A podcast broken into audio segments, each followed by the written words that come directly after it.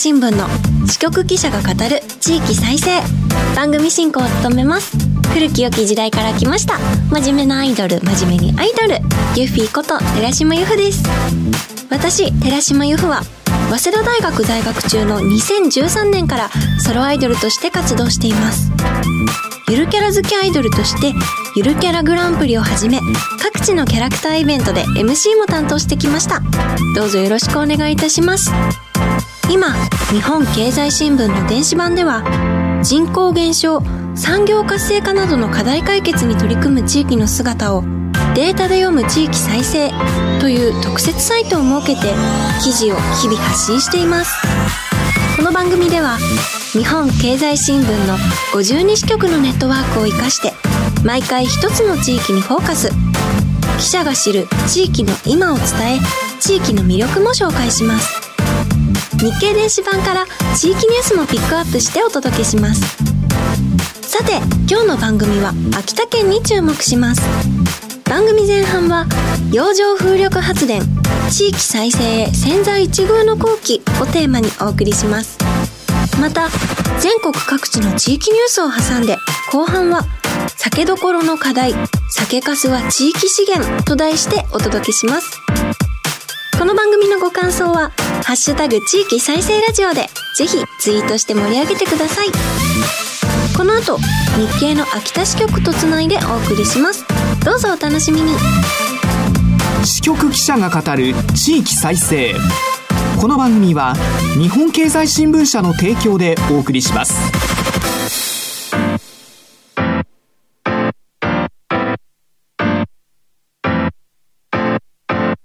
クローズアップ秋田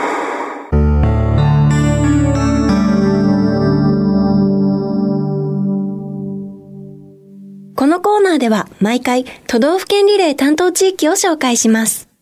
今回は秋田市局です。ここからはマイクロソフト Teams を利用してお送りします。日本経済新聞秋田支局長磯貝森也さんとつながっています。秋田にいらっしゃる磯貝さん、こちらは寺島由布です。どうぞよろしくお願いいたします。ゆっふいさん、よろしくお願いします。よろしくお願いいたします。えー、磯貝さんは今支局にいらっしゃるんですか？はい、そうです。支局におります。えー、磯貝さんは秋田にいらして何年ですか、はい、ちょうど2年経ちました。それ以前はどんなところにお勤めされてたんでしょう？支局勤務に絞って言えば、若い頃に九州の大分県にいたことがあります。それから10年ほど前にはい。北海道にいたことがあり、ほんの2、3年前に新潟にいたこともあります。全国いろいろなところに行かれてるんですね。はい。20代で3年間住んだ大分というのは、はい。今でも年賀状のやり取りをしている自分がいますし、第二のふるさとのような思いでいます。また、その北海道や新潟も暮らしていますが、今秋田に暮らして雪国なんですが、はい。北海道も新潟も、そして秋田も雪国で、はい。冬厳しい土地柄ではあるんですが、また雪と一緒に暮らすというのも楽しい面もありますし。えーまた厳しい面もあると思います。はい。そして今は秋田にお勤めされて2年経たれたということなんですけど、秋田県ってとっても広いですよね。そうですね。一人でカバーをしてるんですが、あ、お一人で。はい。多くの支局が一人でカバーするという状況に変わりはないんですけども、はい。やはり公共交通機関がなかなか本数が少なくて移動に苦労することが多いですね。えー一本電車を乗り過ごすとはい。2時間待ちと2か、時間。そういう状況もありますので、列車のダイヤに縛られながら移動していくケースが多く、なかなか移動に時間がかかって苦労することもあります。スケジュールを組むのが日々大変そうですね。そうですね。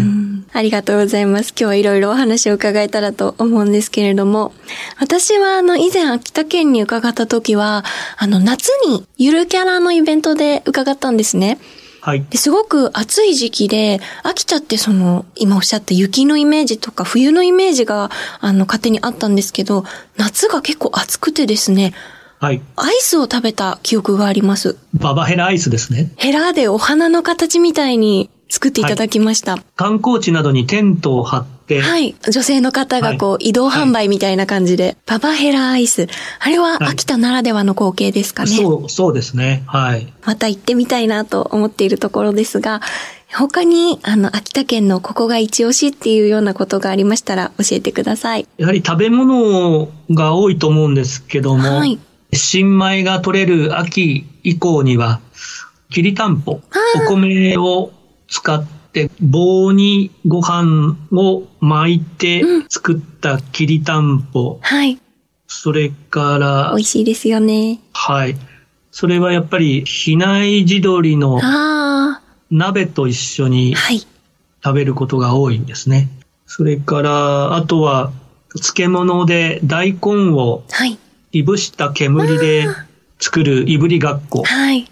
えーいぶりがっこは煙でいぶしたということからいぶり。はいがっこは漬物を意味しています。うーん。あともう一つ、やっぱり冬場美味しくなるのが、ハタハタと呼ばれる魚ですね。はい。焼いて食べたり、お寿司にしたりしてお。寿司も。はい。卵を持つメスの方がオスよりも重宝されて高い値段で売買されうます。ーん。小餅、ハタハタが美味しいんですね。はい、そうですね。ありがとうございます。秋田に行きたくなってきました。ちょうど番組の放送はお昼時なので、聞いてらっしゃる皆さんもお腹が空いていらっしゃる頃かと思うんですが、では改めて秋田県についてご紹介いただこうと思います。はい。秋田県は東北の6県の中で北東北と呼ばれる位置にあります。日本海に面しております。面積では全国で6番目の広さを持っており、冬は北西からの季節風が強く吹きつける地域です。はい。自然に恵まれた地域で日本酒やそれからお米が多く生産されています。人口は92万人余りの東北6県の中では最も少ない県になります。そうなんですね。全国的に知名度があるものといえば、一つは日本三大花火大会の一つに数えられる大曲の花火大会。はい。今年は8月26日の土曜日に開催予定です。それからもう一つは8月の初旬に開かれる秋田市の関東祭りはい。が全国的に知名度があるかなと思います。あとは、小賀半島、日本海に突き出た半島の小賀半島で、小賀の生ハゲが、ああ、生ハゲ。はい、2018年にユネスコの無形文化遺産に登録されています。あともう一つは、東北全体に言えることなんですが、はい温泉地が多く、秋田県では鶴の湯温泉に代表される仙北市の乳頭温泉郷が有名な温泉地になっています。魅力が満載ですね。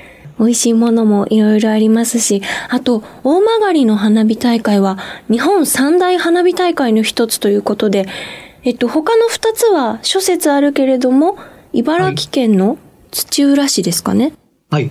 あとあとは、新潟県の長岡あ市ー有名ですよ岡花火ですね。ね。はい。花火大会とかも、こう、コロナ禍を経て戻ってきているので、また盛大に行われるといいですね。そうですね。はい。あと私は生ハゲも気になっております。秋田県のゆるキャラご当地キャラクターが、んだっちっていう子が今あ、はい勤めていらっしゃるかと思うんですけど、んだっちが、あの、生ハゲをモチーフにしているというか、ちょっと、あの、生ハゲ風な、あの、容姿をしているので、いつかはい、んだっちともご一緒したいなと思っている、ちょっとゆるキャラ好きなので、お話挟ませていただきました。それでは、今日の前半の話題に入りたいと思います。テーマは、洋上風力発電、地域再生へ潜在一遇の後期です。再生可能エネルギーの一つである洋上風力発電、秋田県沖で進む洋上風力発電の現状を教えてください。はい。秋田県が管理している能代港、はい。それから秋田港、これを港湾区域内と呼ぶんですが、港湾の中にある洋上風力発電所が昨年末から今年1月にかけて稼働しています。はい。さらに沖合の一般海域と呼ばれる洋上では、県北部の能代市、三種町、小賀市、それから山形県に近い由利本荘市沖の2つの海域で発電する事業者がすでに決まっており、工事に向けた準備が始まっています。はい。さらに、やはり同じく県北部の八方町、それから能代市沖、それから県の中央部にあたる小賀市、片上市、秋田市の沖合でも、優先的に洋上風力発電を整備できると国が認めた促進区域という区域があるんですが、はいそこに指定されており、この2つの海域の事業者の募集、公募も始まっています。秋田県沖で続々と洋上風力発電が始まろうとしているということですね。洋上風力発電の仕組みと特徴についてはいかがでしょうか？はい。洋上で吹く風で、はい。ブレードと呼ばれる大きな風車を回します。はい。その風車の回転で得られるエネルギーを使って、風車に取り付けた発電機を作動させます。そして電気を作ります。はい。その作った電気を海底のケーブルで陸上まで運び、電力会社の設備につないで送電します。化石燃料を燃やすことなく発電できることから、クリーンな再生可能エネルギーとして注目され、脱炭素に向けた切り札の一つとして見られています。現在、秋田での風力発電所は何箇所、そして何基稼働していて、一般家庭電力のどの程度をカバーできているんでしょうか？はい。今稼働しているのは、先ほどお伝えした能代港と秋田港で稼働した洋上風力発電所があります。はい。合わせて33基。が営業運転しています。はい。およそ13万世帯の一般家庭で使う電力を賄える規模です。秋田県の世帯数がおよそ38万5千弱なので、秋田県の3分の1の世帯を賄える計算になります。お話を伺うとすごく心強い発電施設なのかなと思ったんですが、洋上風力発電のメリットと現状の課題はありますか？はい。洋上は陸の上に比べると遮るものが少ないということが言えます。はい。遮るものが少ないことから風の乱れが小さくなる傾向にあり安定して発電できる環境があると言えます。さらに洋上ということで陸上に比べれば土地の制約が少なく、はい。大型の風車も設置できますので、運営効率も上がると言えます。一方、陸上に比べ基礎工事が難しく、あ洋上の変電設備や海底ケーブルも必要になります。ヨーロッパに比べて導入が遅れた日本では、2020年時点の発電コストが1キロワット時約30円と世界の水準の3倍近あ。い。コストになっています。政府は35年までに8円から9円まで下げる目標を掲げていますが、専門的な人材の不足や日本独自の規制がコスト低減に壁になっているという指摘があります。なかなかいいことばかりとはいかないんですね。洋上風力発電所の存在によって、秋田の産業や人材確保に変化は出てくるでしょうか？少子高齢化が進む秋田県の経済発展を左右する産業であるのは間違いないと言えます。大手企業が設備を製造したり工事したりしますが、その下請け工事でどれだけ仕事を地元で確保できるのか。県も後押しをしていますが、ビジネスの後期と見る企業をどれだけ県外から秋田に誘致できるか、また新たな産業を地元で作れるかによって秋田の未来の姿は変わってくると思います。ここまで洋上風力発電地域再生潜在一遇の後期をテーマに伺いました。お話は日本経済新聞秋田支局長磯貝森也さんでした。ありがとうございます。ありがとうございました。磯貝さんには後ほど再びご登場いただきます。日本経済新聞の支局記者が語る地域再生。日経電子版地域ニュースヘッドライン。このコーナーでは日経電子版と紙面の地域欄に最近掲載された記事から番組が注目した日本列島各地の話題をピックアップして AI アナウンサーが紹介します。最初のニュースです。大阪 IR 政府が正式決定岸田総理観光立国へ重要政府は14日 IR カジノを含む統合型リゾート誘致に関する IR 推進本部で、大阪府と大阪市の整備計画を認定すると決めました。大阪府などは、早ければ2029年秋から冬の開業を目指しており、実現すれば日本初のカジノ併設施設となります。同様に計画を申請していた長崎県は、認定を見送り、継続審査としました。次のニュースです。統一地方選挙、大分など25市長選無投票、後半戦スタート。統一地方選の後半戦として政令市を除く一般市長、市議選と東京都の特別区長、区議選が16日告示されました。県庁所在地の5つの市長選のうち、大分は無所属新人の元参議院議員、足立信也氏が無投票で初当選を決めました。衆参5つの補欠選挙、18日告示の町村長選、町村議選とともに、23日に投開票、一部は24日に開票されます。最後のニュースです。東急歌舞伎町タワーが開業、エンタメ特化で観光拠点に。東急は14日、東京の新宿歌舞伎町に複合高層ビル東急歌舞伎町タワーを開業しました。オフィスやファッション店舗は入居せず、エンターテインメントに特化しています。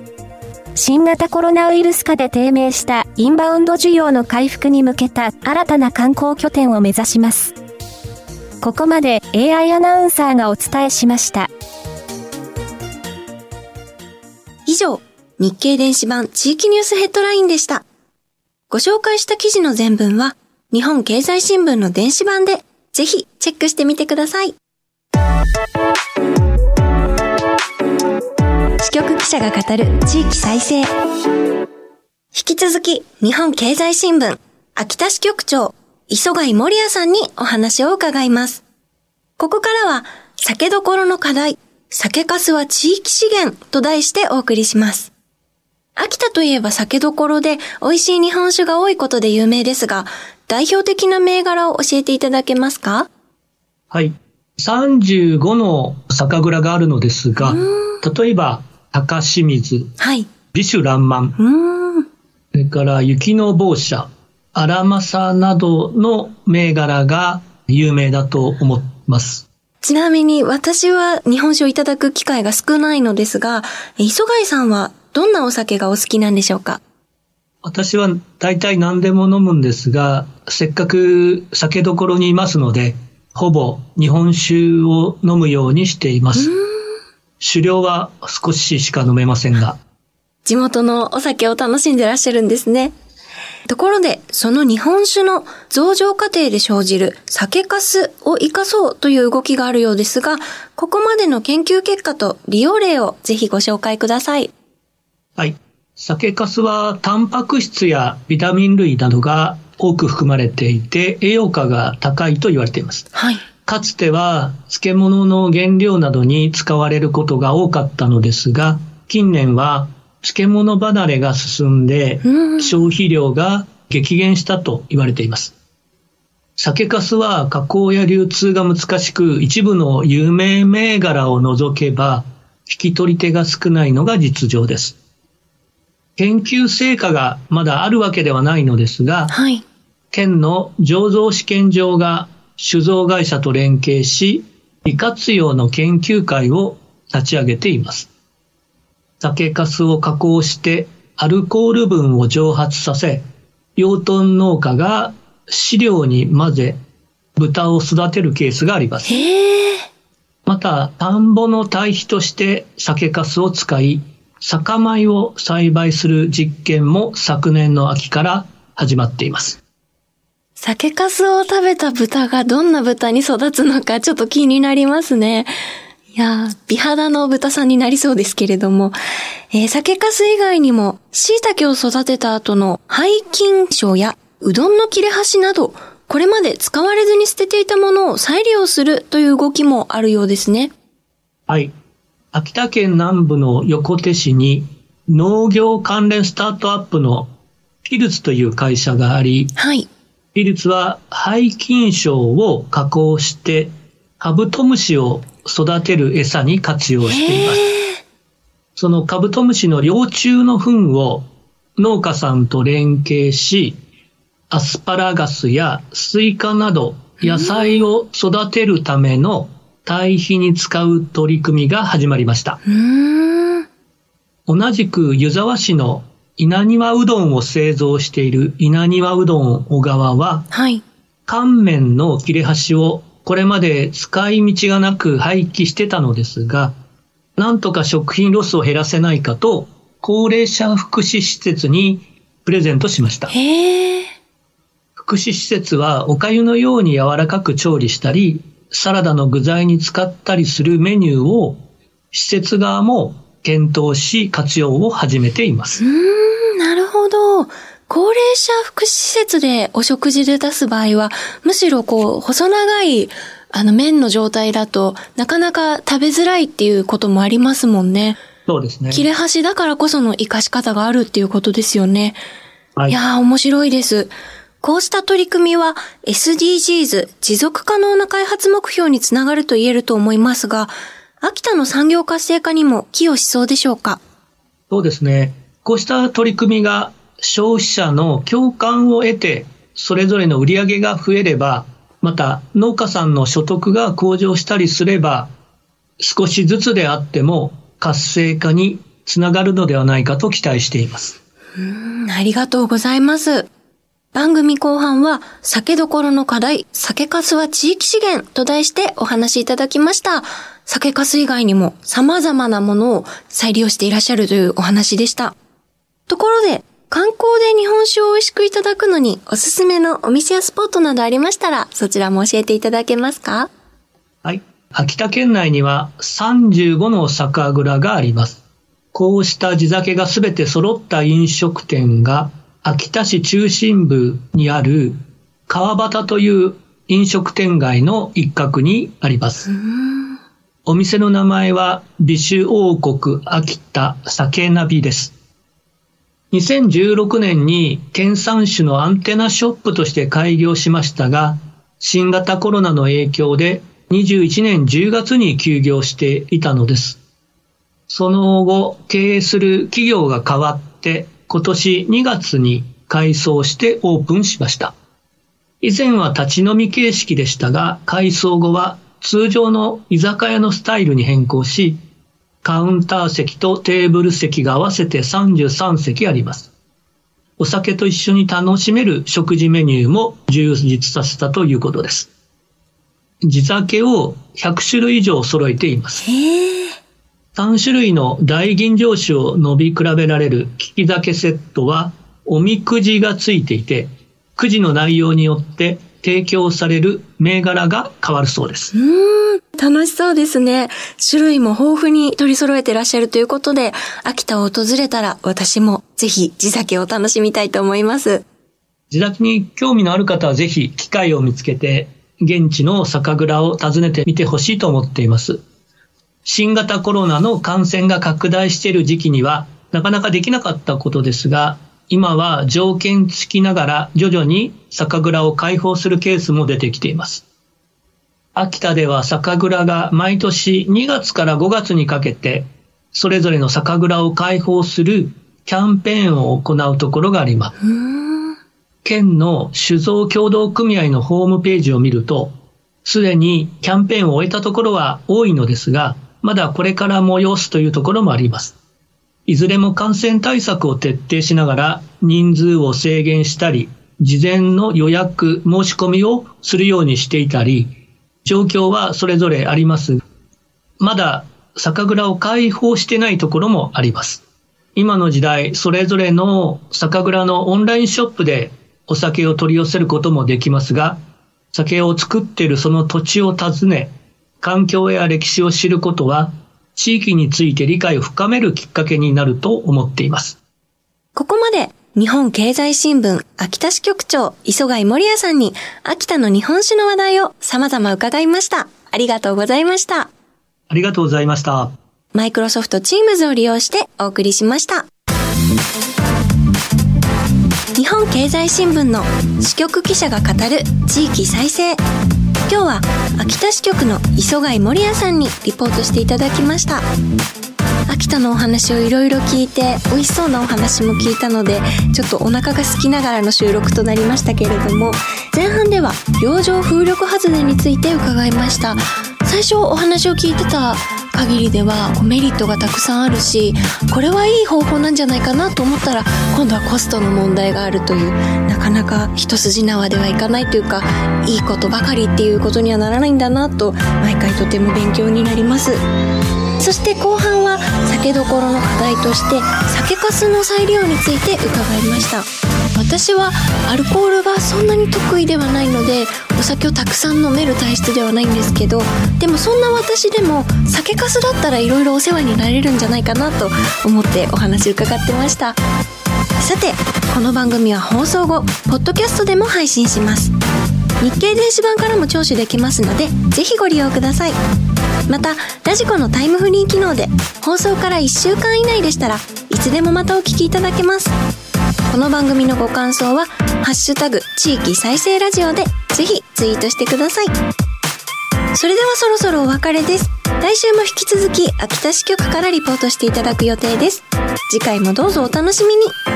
ここまでのお相手はユッフィーこと寺島由布でした。支局記者が語る地域再生。この番組は日本経済新聞社の提供でお送りしました。